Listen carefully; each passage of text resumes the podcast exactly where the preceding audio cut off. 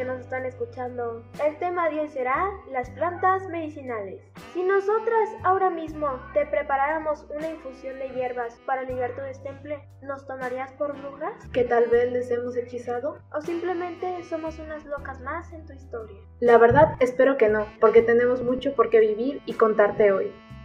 Somos alumnos de tercer semestre de bachillerato y formamos parte de la comunidad hispano-mexicana en Córdoba. Siéntanse libres de ponerse cómodos y acompáñenos a por un té de valeriana para comenzar.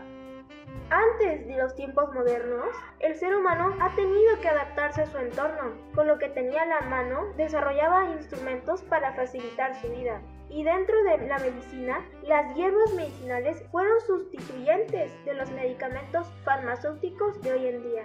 Tal conocimiento, que fue poco a poco construido a prueba y error, permitió el perfeccionamiento de sus usos para que se pudiera transmitir de generación en generación. El uso de plantas medicinales es tan antiguo como la humanidad, siendo su primer registro en una tabla de arcilla sumerio de Narpur que data de aproximadamente 5.000 años, y posteriores registros destacan la importancia de su uso en lo que son las medicinas tradicionales de la India, Ayurveda y China. Ahora, México tampoco se queda atrás, ya que se ha buscado integrar a los médicos tradicionales en los programas nacionales de salud, con el propósito de vincularlos a la medicina moderna. México tiene una antigua tradición en el uso de plantas medicinales, considerado que después de China posee el mayor número de plantas inventariadas.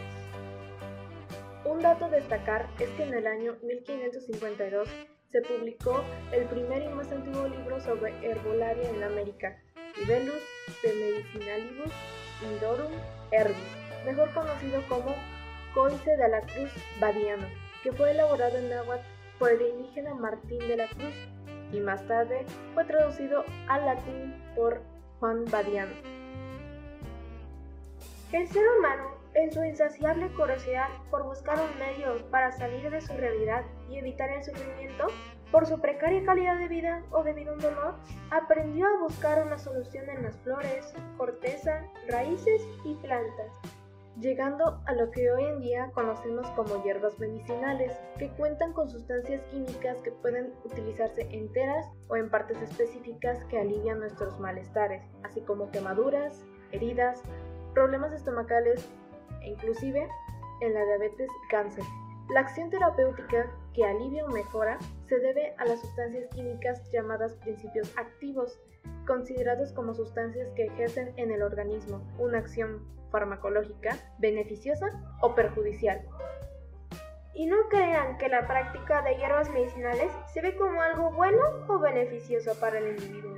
En los tiempos de la Edad Media, la Iglesia lo catalogaba como un acto de herejía y el pueblo, cegado por la educación de la Iglesia, se encargaba de llamarlo brujería.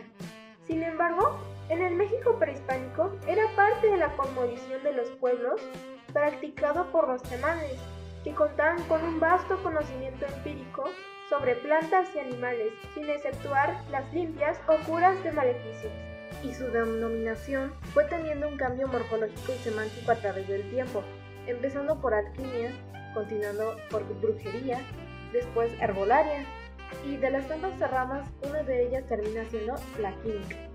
Quisiera conocer algunas plantas que te servirán para aliviar malestares comunes. Valeriana. La valeriana es reconocida por sus efectos sedantes, vendida por los herbolarios para el insomnio, la ansiedad nerviosa y para ayudar a la relajación de personas que sufran por la presencia de constante dolor en el cuerpo. Las investigaciones han demostrado que no solo ayuda a quedarse dormido más rápido, sino que también mejora la calidad del sueño y resulta muy buena para solucionar problemas de calambres. Caléndula. Sus hojas frescas y machacadas se utilizan para los callos y verrugas, destruyéndolas. Aumenta el número de glóbulos rojos cuando se padece de anemia. Se utiliza como emplasto de tallos y hojas para irritaciones o pequeñas heridas, también sirviendo como regulador o calmante de los dolores menstruales y tonifica e hidrata la piel. Cedrón. Las hojas y tallos del cedrón son ricos en aceites esenciales y también en fenilpropanoides, que actúan como antioxidantes, Su infusión se utiliza como antiespasmódico en casos de dolores estomacales y disminuye los marcadores de daño muscular ocasionado por la práctica de ejercicio físico. ¿Y ustedes cuántas plantas medicinales han probado o practicado en su vida cotidiana sin saberlo? ¿Les hemos abierto los ojos? Si les interesa el tema, no se queden de brazos cruzados y busquen más en este mar de información. Recuerden que existen cientos de plantas medicinales y que hoy en día se están quedando en el olvido. Aunque este conocimiento se consideraba inadecuado o innecesario, en el futuro podría ser la base para nuevos descubrimientos o planteamientos en los campos prácticos y dentro de los procesos de curación. Y sin más que decir, nosotras somos alumnas de tercer semestre de bachillerato.